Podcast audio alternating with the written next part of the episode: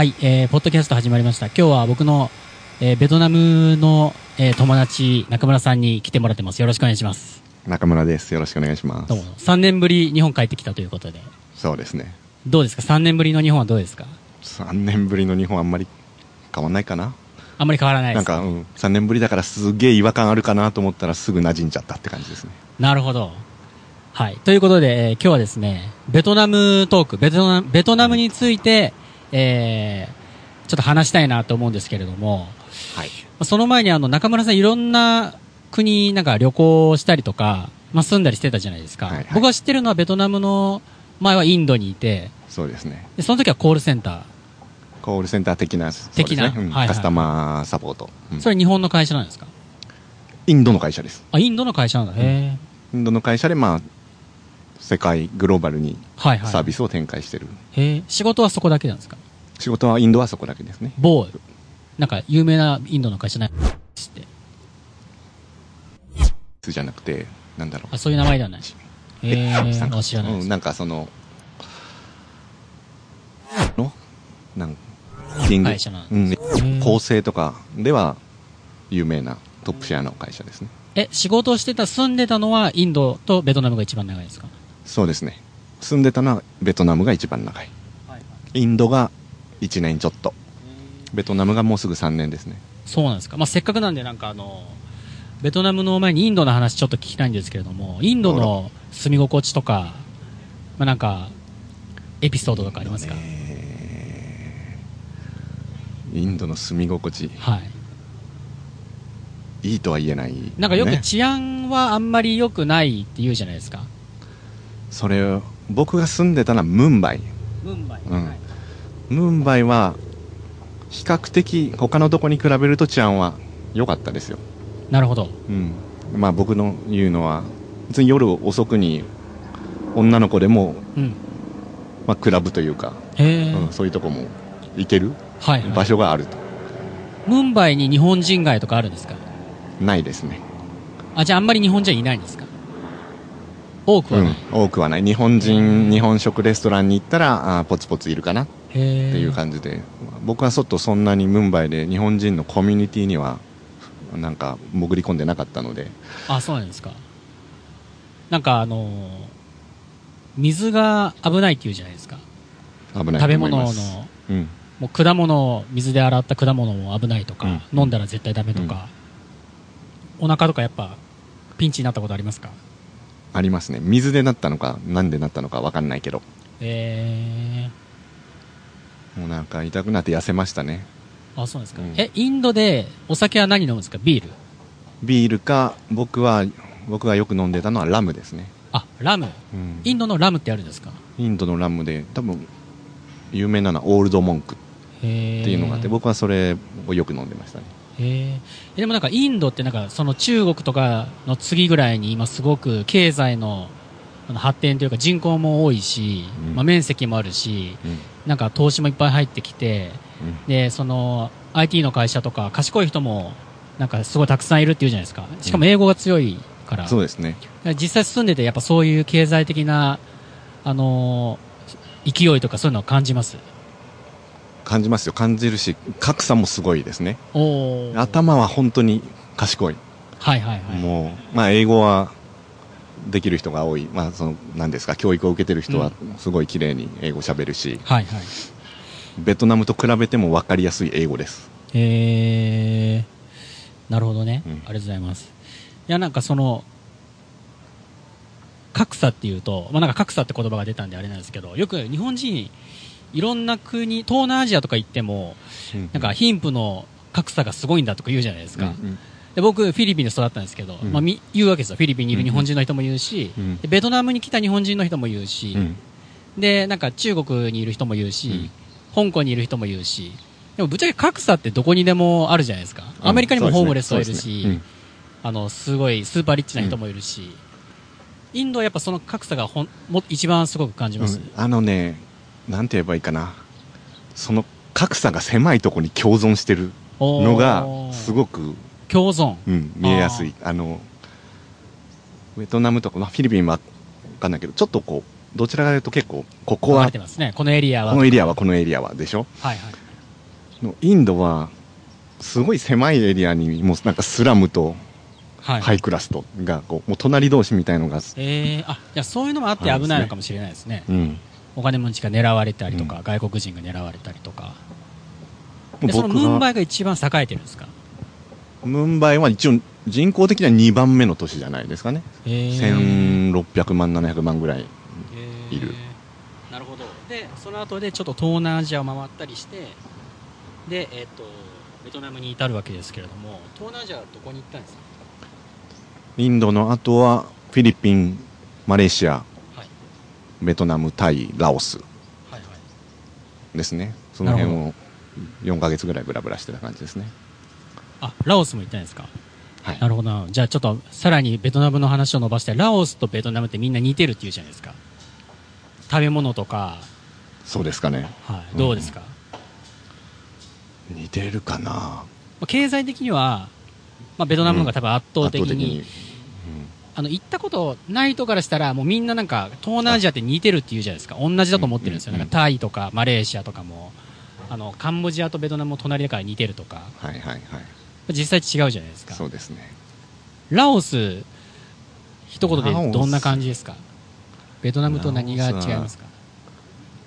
ベトナムよりも、まあのどかでまだまだって感じですね。おおのどか。のどかのどか。なんかだから来てるなって感じよりも、まあ、旅行するのにいいんじゃないっていう、どっちかというと。日本人はすごい少ないですよね住んでる人は。そうですね。あんまりなんか日本人が多いっていう印象はなかったですね。多少日本食屋さんとかは見ましたけど、はいはいはいはい。まあ、自然が自然というかまだなんかあんまり開発されてなくて。はいはいはい。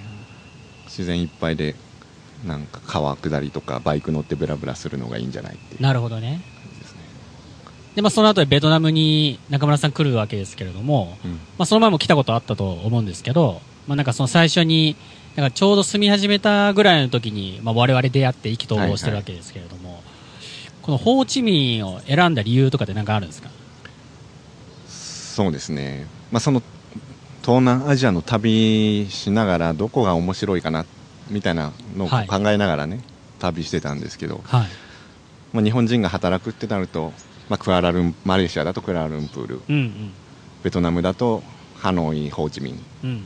でタイだとまあバンコク、まはいはい。あ、この辺がこう候補になるわけですいろいろありますよね、候補は。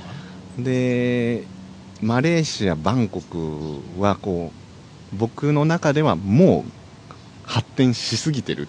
あーあんま都会都会すぎるのは嫌だったんですか、都会まだまだなんかインドのちょっとカオスさもあるようなところが良くて、そうするとこうホーチミンが一番まだメトロとかあの電、はいはい。地下鉄とか走ってなくて、バイクいっぱいで混沌としてうん。すごいエネルギッシュな感じがした。なるほど、ね。なるほど。そうですよね。クアラルンプールとかも電車もあるし、あのーまあ、バンコクも移動は電車もあったりとか、まあ、バイクはそんなになくって、インフラ、マレーシアはあれですもんね、あの、戦争のイギリス領の時の時代の影響でインフラが昔から整ってる、うん道も綺麗だし、まあ、そのなんですか、まあ、勢いみたいなところがうん。一つの理由、でも、はいはい。もう一つは、まあ、これたまたまなんでしょうけど、はいはい。この旅してる時に、まあ、いろいろいろんな人いろんな国の人に会うじゃないですか、はいはいはい。その中で意外にこの親しくなる確率が高かったのがベトナム人だったっていう。あー。あ、それは僕も同じですね。やっぱなんか、ね僕もそれがあって、なんか、あの、いる時間が長くなうんなってるような気がする、なんか。まあ、だからだから旅から旅で出会ったうん。でまあ一回日本とか帰ったけどこうまた戻ってまだいまだにこう会って会ってうんうん。カフェ行ったり飲んだりできるっていう友達ができたのがベトナムだったって、なるほど。それはねあんまりまあマレーシアタイではなかったんだよななるほどね。まずなんかちょっとこれから来そうな感じの雰囲気が出ていて、これ喋ってる今が2019年の、えっと、9月なんですけど、うんだから2017年からですかね。17年からはいはいはい。ベトナムで仕事をしたはいはい。2016年に旅をしてたって感じねなるほど。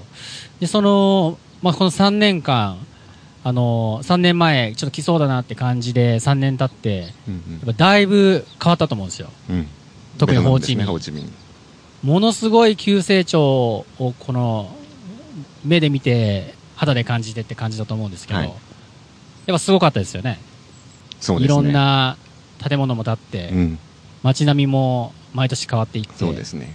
店は増えて店は増えるし、毎月。日本人は増えて、うん。日本人はここ3年間でものすごい最も増えたあの国というか都市ですからねホーチミンそうなんですね。うんダントツで、うんうんそうだったのか。僕はちょっとそれ知らなかった。いや本当に本当に、うんそうそうそうそうだからもうあでも3年前に比べたら日本のお店増えたなと思いません？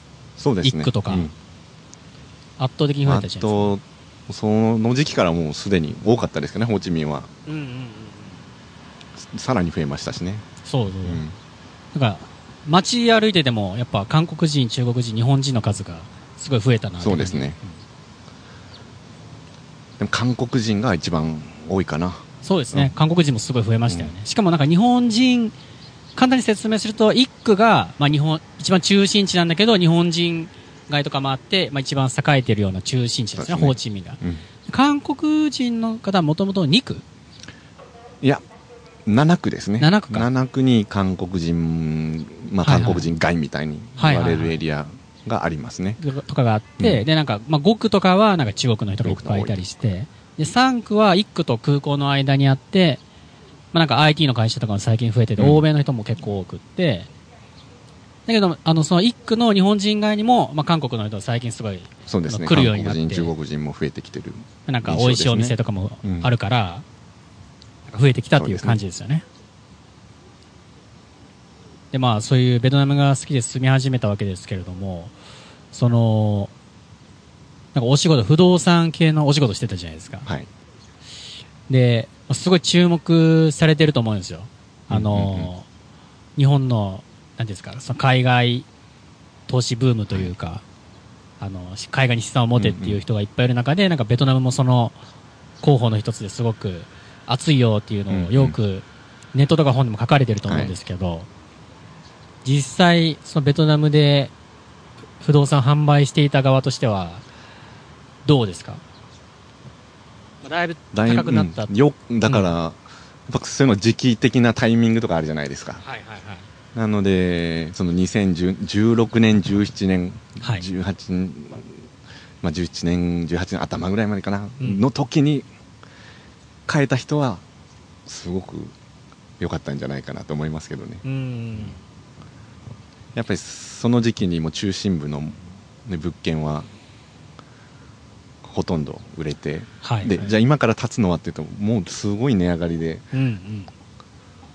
そう。うん日本人とか外国人は、あの、所有権がないから、だから、あの、すでに建ってる中古の物件を割安で買うことはできないんですよね。そうです、だから建つ前のプレビルドのやつじゃないと、その買うことができない。そうですね。でしかもその制限があって、その一定の、の、まあ、3割。うんあある程度しか、その、買うことができない。まあ、外だけど、2017ですかね年、あ、ごめんなさい、16 2017年から、あの、まあ、外国人でもまあ、ちょっと買えるようになったその新しい物件であれば買えると。はい。で、そこからまあ多分火がついて、で、その、ホーチミンと隣のカンボジアのプノンペンとかも、その一気に中国のあの、投資家がそのブームでやってきて、うんで、その、プレビルドを売買繰り返して、ものすごい高くなってしまったと。うんっていう切ないことが起こって、今の、この高い、ベトナムの不動産で美味しいってみんな言ってるわけですけど、売ってる側の人は、高いですよね、ぶっちゃけ。うんもうた今高いです、高いですよね。うん高いからどうなんですかね最近の僕はちょっとやめちゃったからあれですけど、はい。何を紹介するんだろうっていう なんか、だって家賃とかホテル自体も、あの、まあ、3年前、5年前とか、すごい安かったけど、まあ、ちょっと高くなってるじゃないですか。うんうんあの、ファンビッチャーの方もそうだし、ね肉の方もそうだし。で、ベトナムの平均年収が今だいたい、えっと、400ドルあるかないかぐらいですか月収かな？あ、ごめんなさい、ごめんなさい。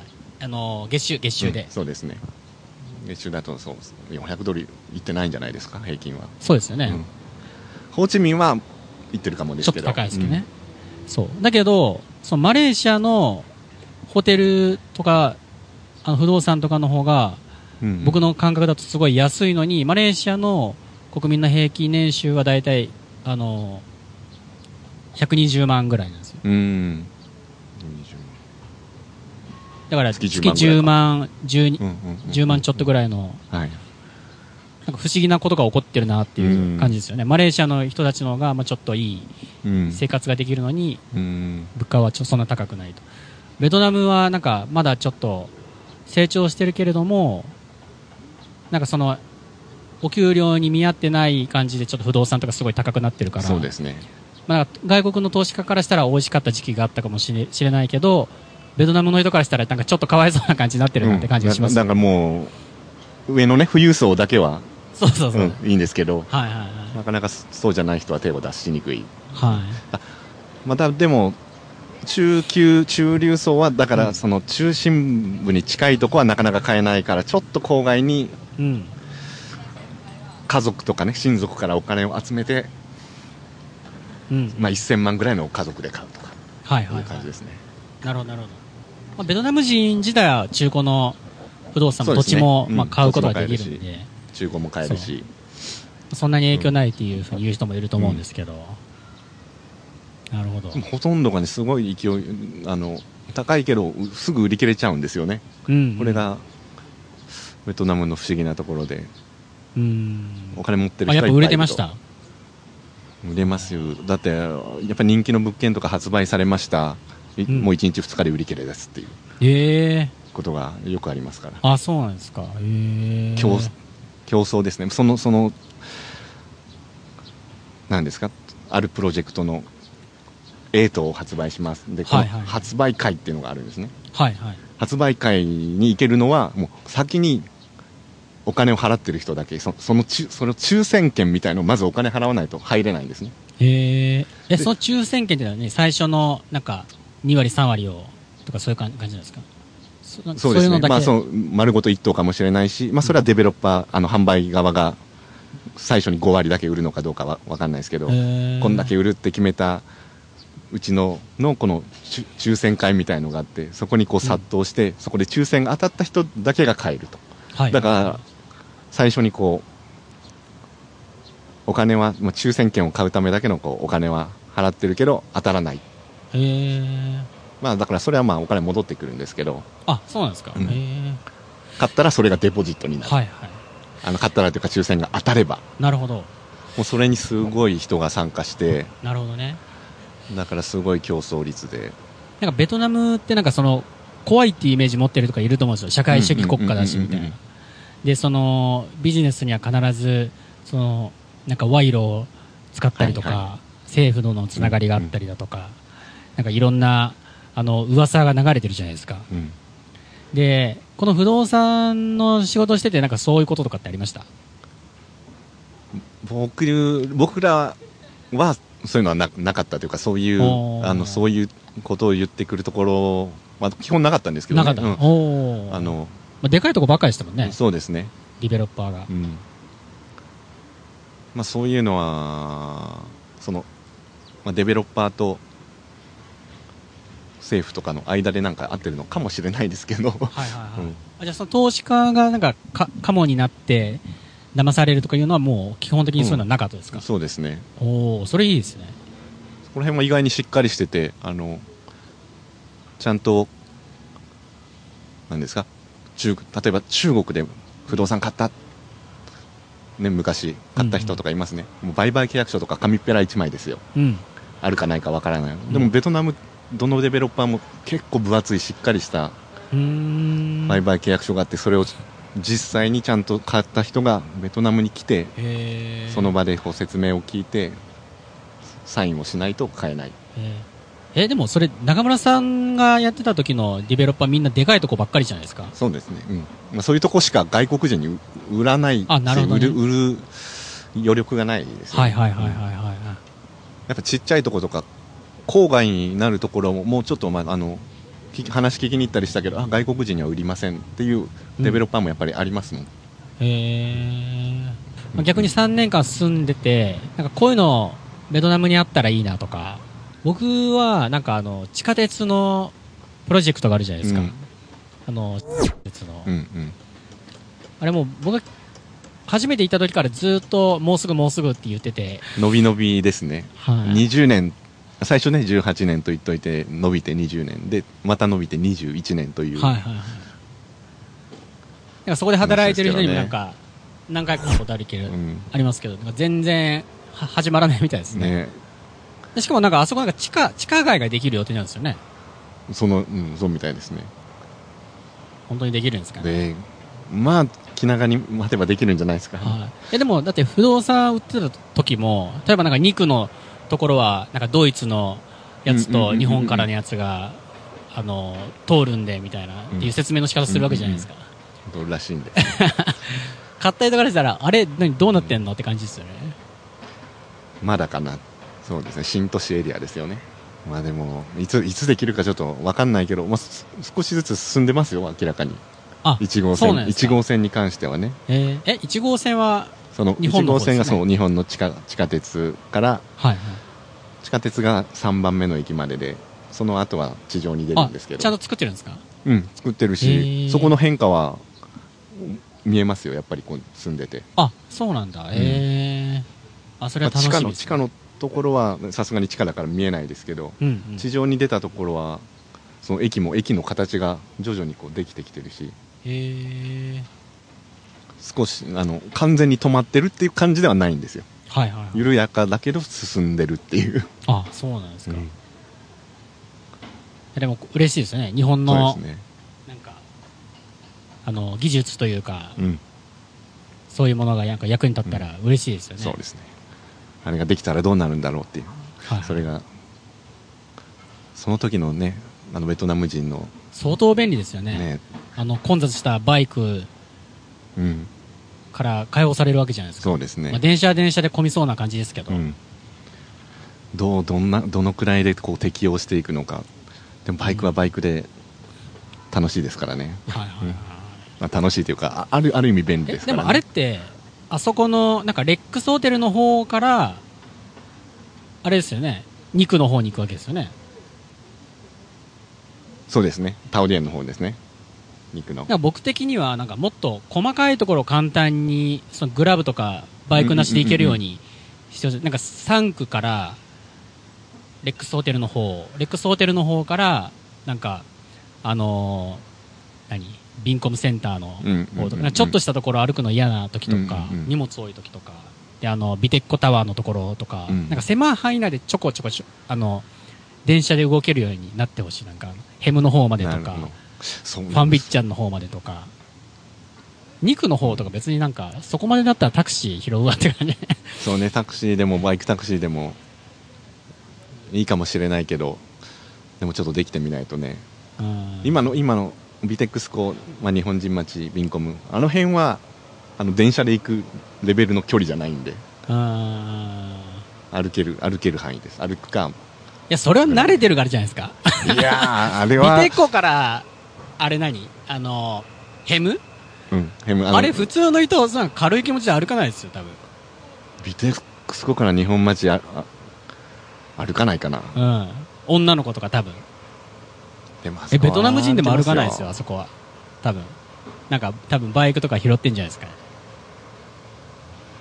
そうかなでもそのすげえ近いよいや、僕も歩いてきますよ。全然歩いてきますけど。旅まあ一人なんで。息あったうんそうね。あったら一息でぐらいの距離感ですかね。そう。まあ、あそこで一駅ぐらいで、なんか、あったらすごい便利な。ので。うん。ビテッコからヘム、うん。ヘムからファンビッチャン、うんうんうんファンビッチャンから、なんか、あの、3区の真ん中どっかとか。うん。でもそれが1号線で、いやまあ、弁丹市場、弁丹市場はいはいがまあ東京駅と思っていただいて、まあ、そこから、あれですね、オペラハウス、はいはいはい。まあ、ビテクスコをちょっと超えるぐらいですね、はいはいそその次が、その次が、まあ、ヘムに近い場所ですよ。えー、はいはいはい。なるほど。まあそうできできたらね、それで電車で行けるかなと。なるほうんうんど。わ、かりました。今日はちょっと話いろいろ聞かせてもらって、ありがとうございます。あこちらこそ。ありがとうございます。また、あの、金曜日にベトナムに帰るということで、もそうですね。うこれからずっと生涯ベトナムですか？いや未来は分かんないですけど。ベトナムもありだなと。何が起こるかわからないけれど何が起こるからないけども。とりあえずしばらくはベトナムでそうですね。なるほどなるほど。じゃあまたベトナムでお会いしましょう。はいぜひ。はい。はい、じゃあ今日はありがとうございました。ありがとうございます